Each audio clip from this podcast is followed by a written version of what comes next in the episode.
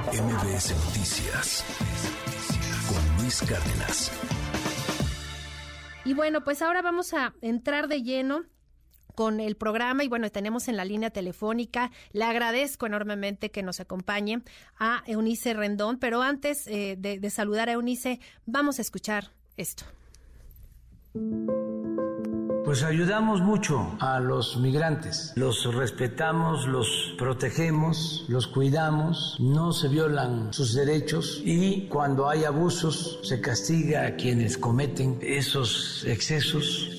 Se requiere un programa de urgencia para evitar que la gente tenga que emigrar y además quitarles a los traficantes de personas ese negocio.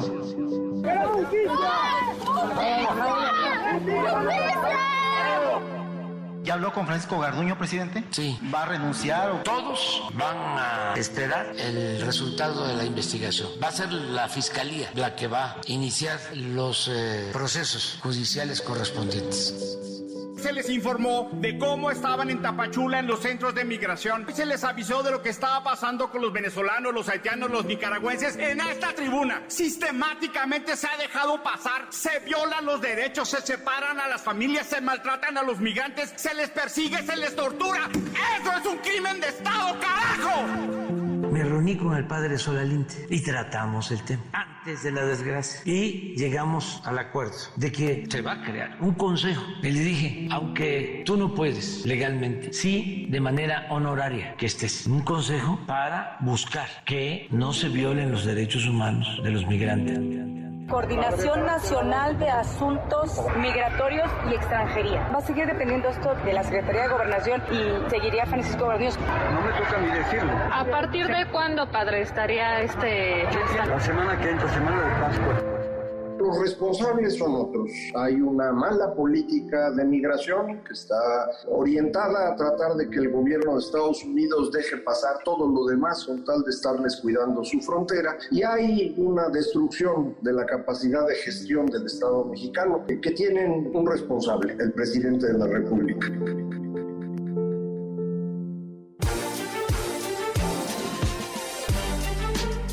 Pues ya escuchábamos distintas eh, voces de esto que ya hemos platicado, pues el fenómeno de la migración, lo que ocurre en nuestro país, y pues le doy la, la más cordial bienvenida y te agradezco enormemente, Eunice Rendón, que nos acompañes este viernes, coordinadora de Agenda Migrante. Eunice, muchas gracias. No, gracias a ti, Sheila, buen día. Oye, pues ante qué estamos, Eunice, gravísimo lo que vemos en nuestro país. Si, si te parece, me gustaría empezar platicando de esta, pues ya prácticamente una realidad de, de desaparecer el, el, Instituto Nacional de Migración, de, de, sustituirlo por, por este otro, pues esta otra entidad, esta otra Coordinación Nacional de Asuntos Migratorios y Extranjería que, propone el padre Solalinde y que ya pues en una reunión con el presidente López Obrador pues ya están aterrizando más esto y pues ya prácticamente dice el padre Solalinde en la semana de Pascua, la próxima semana pues ya estaría esto ocurriendo. ¿Qué opinas al respecto? Eh, de, de, este cambio y, y, qué beneficios o no traería a, a, todo lo que estamos viendo que ocurre con la, con la migración? Bueno, primero que nada, Sheila, creo que eh, es importante la reflexión, es decir, que haya, que se repiense también desde el gobierno mexicano la política migratoria, eh, cuáles son los retos de las instituciones y qué se tiene que hacer para verdaderamente salvaguardar el, eh, la vida lo, y los derechos humanos y fundamentales de todos estos migrantes. Entonces eso yo lo veo positivo, lo veo necesario, ¿no? Y, y qué bueno que se esté dando esta reflexión. Luego, eh, nada más que a partir de eso sí hay algunas cosas que me preocupan o que no entiendo quizá bien todavía por la información limitada que tenemos al respecto, pero es esta comisión va a, ser las veces del Instituto Nacional de Migración, entonces tendremos que entenderlo en una forma mucho más amplia, ¿no? Porque también eh, pues no hay ese detalle, el instituto tiene muchas tareas. Luego, es que yo creo que hay detrás una necesidad también de modificaciones legales, institucionales. No vamos a cambiar un instituto por una comisión. Hasta ahora lo que ha hecho el padre Solalinde me parece que es como una comisión intersecretarial, porque él también dijo, van a participar todas las dependencias. Eso que él dice es necesario, ¿no? Que participen las dependencias. Pero yo justo estaba, Sheila, revisando cuántas veces ha habido comisiones intersecretariales eh, en el tema migratorio y hay un montón, ¿no? Entonces, eso no asegura tampoco que, eh, que se salvaguarden los derechos humanos de los migrantes. Luego, la Comisión Nacional de Derechos Humanos se supone que está también para esa tarea. Entonces, aquí va a ser como una Comisión Nacional de Derechos Humanos para migrantes. No, no entiendo muy bien esa parte. Pues creo que nos faltan muchos detalles, ¿no? De cuáles son los cambios que se va a hacer. Estaba también revisando, Sheila, la ley ¿no? La Ley Nacional de, Migración. Justamente esta ley, pues en muchos de sus articulados y de y de y, de lo que propone, pues es una ley eh, que, que, es buena, es decir, lo que es lo que falta, aplicarla. O sea, de pronto hay cosas ahí que no se no pasan en la realidad. Entonces creo que más bien es la vigilancia de, la, de aplicar esta ley de que las cosas pasen realmente como deben suceder. si acaso si hay algunas modificaciones importantes que se tienen que hacer, como es el artículo 111, que ahí sí claramente, y nosotros lo hemos estado diciendo eh, una y otra vez, ¿no?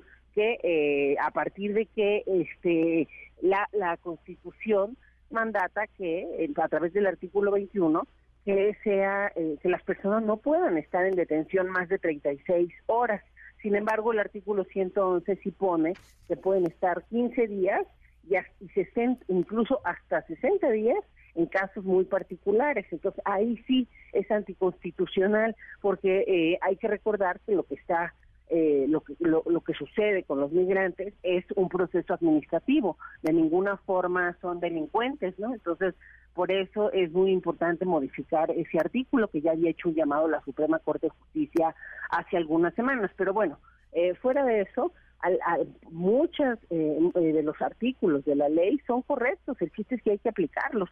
Lo mismo, a veces son recursos. La Comisión Mexicana para el Refugio, su, su titular, ¿no?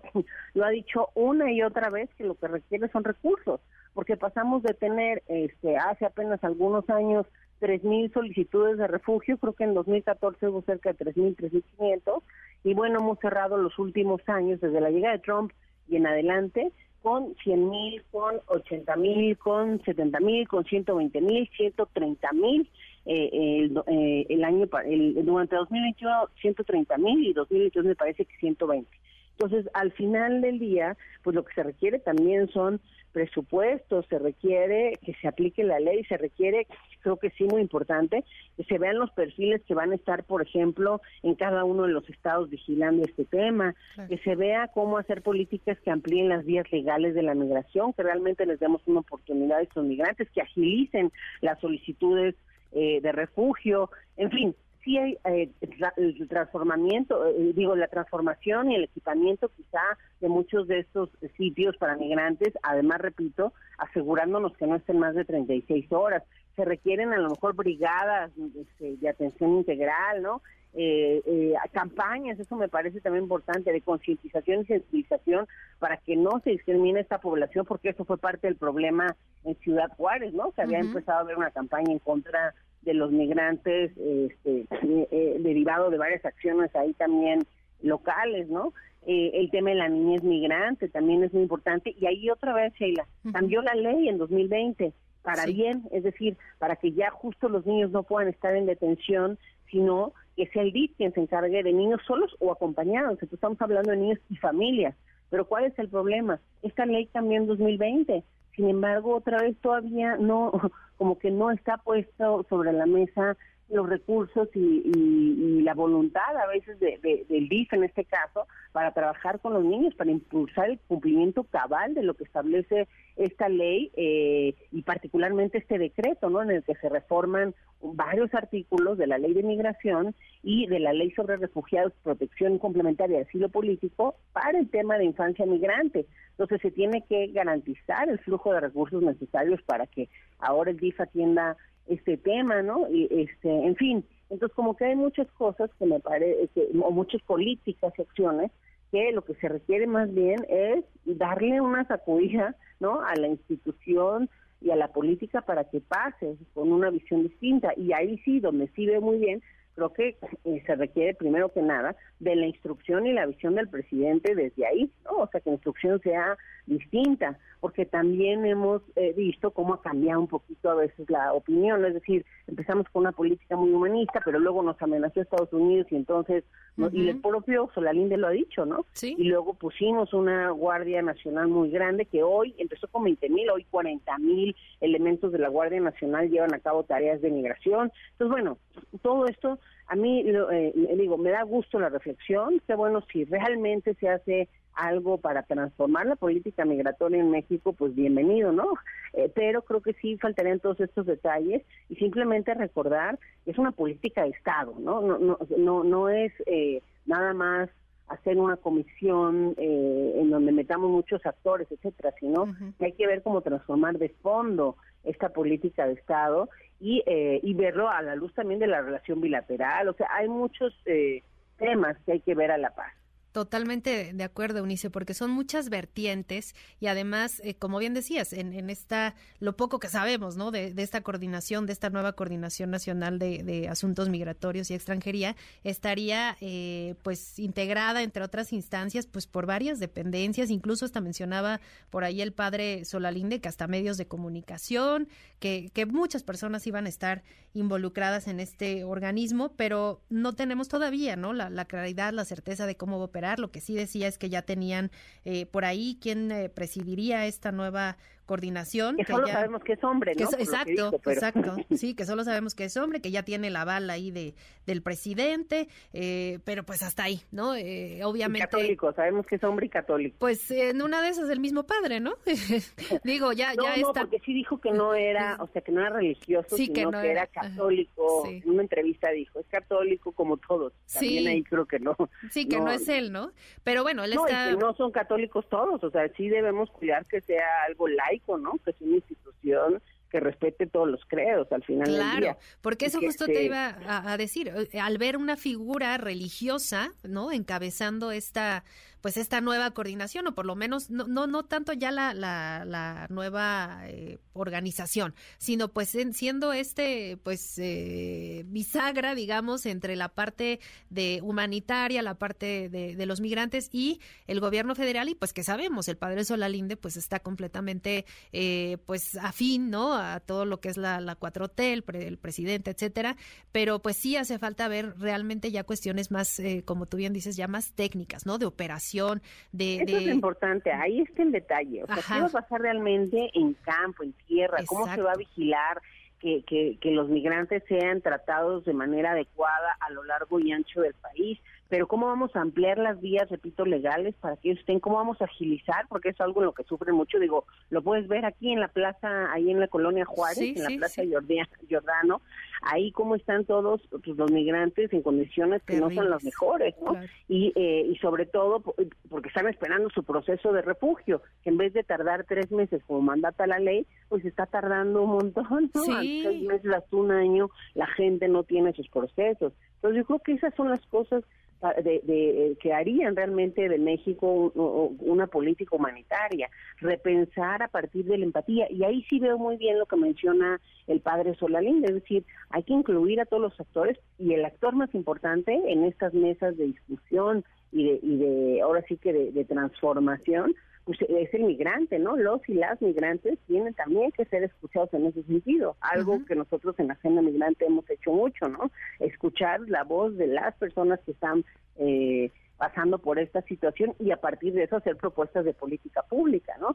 Nosotros es. también estamos trabajando, Sheila, con diferentes grupos, en, en, tanto en México como Estados Unidos y Centroamérica, un decálogo uh -huh. de qué son las 10 cosas más importantes que se, o las 10 medidas más urgentes para la gestión migratoria en México, porque eso también creo que es fundamental en la coyuntura, es decir, se va a armar una nueva institución, o no sabemos, ¿no? O si va a ser paralela o qué va a pasar, pero esta comisión grande que, que se tiene planeada, bueno, se va a armar con todo esto que nos decía el padre, pero a la par, yo creo que en este momento, con lo que está sucediendo y ante, eh, digamos, la gran concentración de migrantes que tenemos en varios puntos, hay medidas urgentes para la gestión migratoria que se tienen que hacer ya, sí. en lo que se transforma, en lo que cambiamos la ley, en lo que pasa todo lo que tiene que pasar para que pues dé vida a esa comisión que menciona el padre, pues es importante por lo pronto, hacer algunas medidas eh, urgentes con la institución existente actualmente, ¿no? Claro. Eh, porque además eso,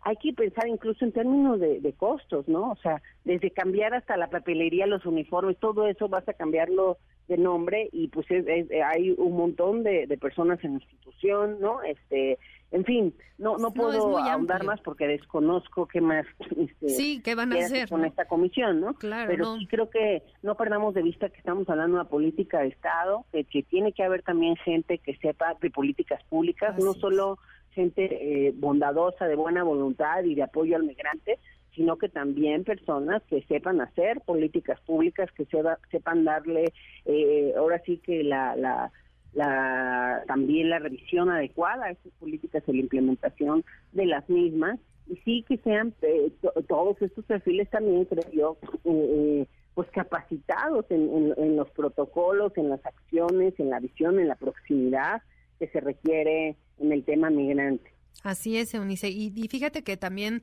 eh, esto es bien importante porque, por ejemplo, lo que vimos, ya, ya platicábamos ampliamente, obviamente, de lo que ocurrió, ocurrió en Ciudad Juárez, en esta estación migratoria, una tragedia terrible. Eh, los tiempos, ¿no? Que, que, han tardado en este proceso de mucha burocracia, no sé, tú, tú que si coincidas, pues en, la entrega de cuerpos, en la repatriación, todo este proceso pues tan largo y, y un poquito también eh, tocar con, base contigo sobre pues esto que estamos viendo en San Luis Potosí, que me parece de dimensiones eh, muy, muy grandes y, y, pues terrible, ¿no? Este otro antecedente de personas migrantes que hasta ahora sabemos eh, son 35, lo que dice de manera oficial hasta ayer la Secretaría de Seguridad Ciudadana, pero pues que buscando un grupo encuentran más personas y que además podríamos estar ahora ante otra red de trata de personas que, que pues se aprovechan de, de la necesidad de, de, nuestros hermanos centroamericanos y pues y pues que los enganchan y, lo, y los llevan y les y, pues les roban etcétera. Tú tú cómo ves esta parte ahora eh, pues bajando un poco a la, a la parte de San, San Luis Potosí Mira, primero que nada, con lo que decías de Ciudad Juárez, el seguimiento para la justicia, eh, digamos, de los migrantes que murieron y sus familias, porque hay que pues, recordar que también se requiere una reparación del daño, ¿no? Y una garantía de no repetición de este tipo de hechos. Bueno, tiene, tenemos que también tener ahí más información de la investigación. Yo lo he dicho ya también en otros espacios, pero me parece importante subrayarlo. La Fiscalía de Derechos Humanos tiene que darle información, indagar en todos los detalles de lo sucedido en Ciudad Juárez y que no no pase como ha sucedido en otras ocasiones, porque esa misma fiscalía era la encargada de dar seguimiento a lo que pasó con 56 migrantes en Chiapas, una desgracia también internacional, y finalmente no pasó nada en México, ¿no? O sea, sin mucha investigación vamos a tomar el caso, no sé qué, y al final del día hubo personas vinculadas en Guatemala, ¿no? Traficantes en Estados Unidos, pero no en México, ¿no?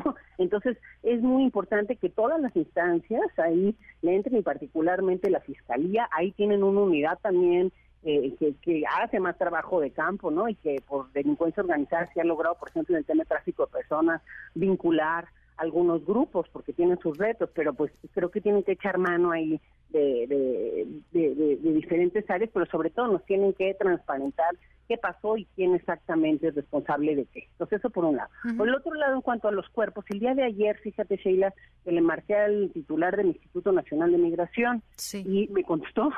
Y justamente me estaba Qué bueno que a ti se te contesta, Unice, porque... Sí, y justo me estaba, porque bueno, ¿dónde, dónde estás, no? En este momento, como que, que se ha pasado.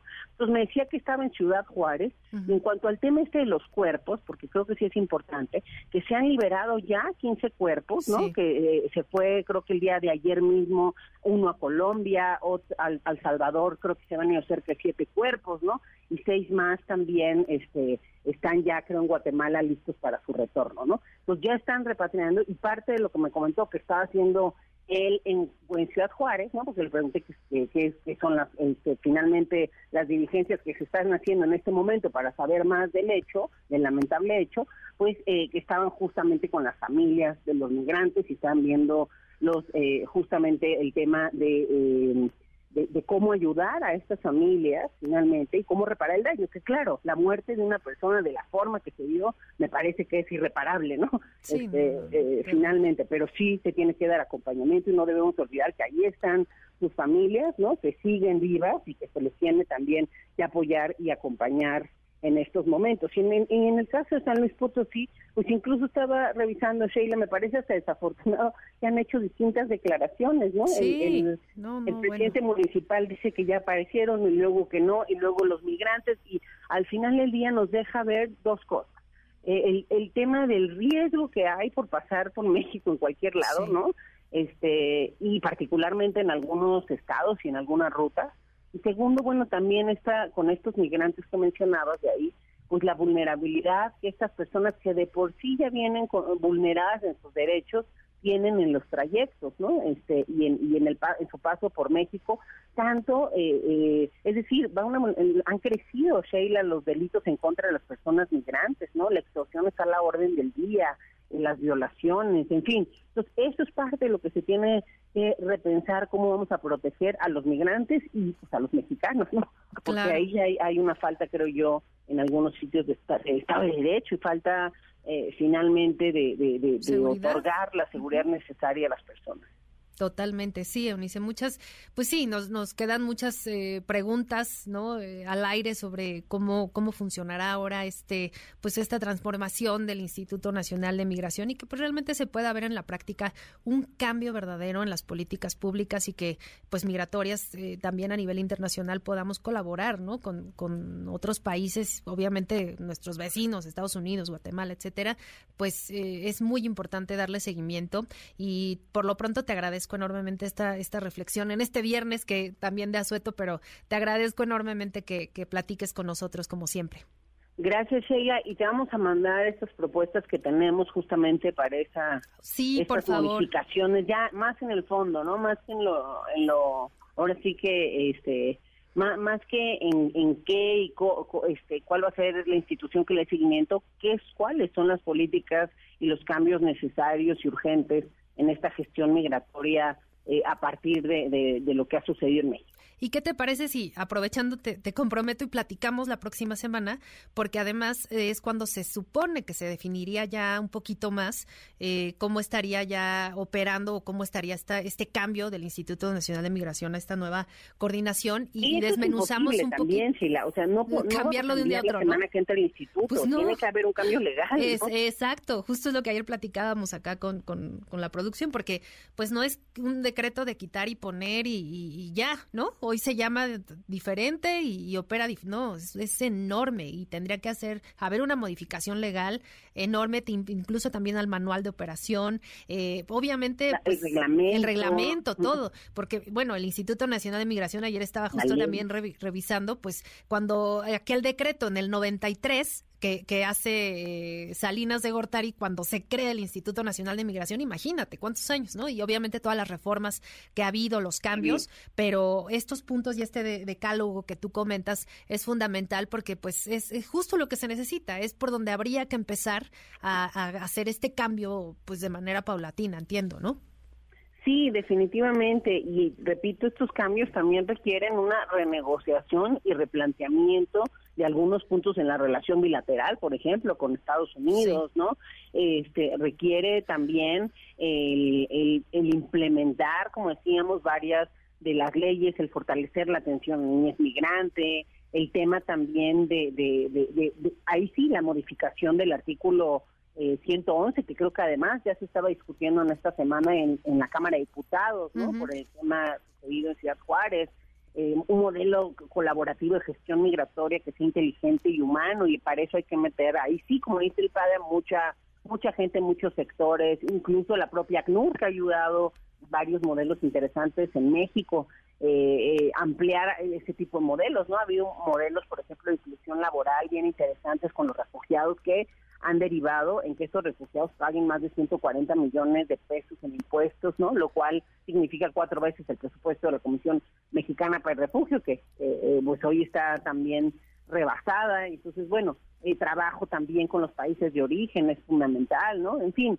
eh, hay, hay, hay varias cosas que tendrían que ir de la mano de estos estos cambios, de estas modificaciones, pero lo más importante creo es que haya también una instrucción diferente, que haya ahora sí pues esta apertura a implementar esa política humanista que se prometió y eso eh, es lo que me parece más positivo de esto que mencionaba el padre Solalínea, ¿no? Que se esté dispuesto a replantear. Ya luego vamos a ver cómo se da en la realidad y si verdaderamente sucede, pero por lo pronto creo que es bueno que, haya esa voluntad y que se, se, pues que se responda así también a partir de una crisis, ¿no? Claro. Claro. Pues estamos en contacto, eh, Eunice, por lo pronto te agradezco mucho y si te parece platicamos la, la próxima semana. Sí, claro que sí, Sheila. Hasta luego. Un abrazo, muy buen día. MBS Noticias con Luis Cárdenas.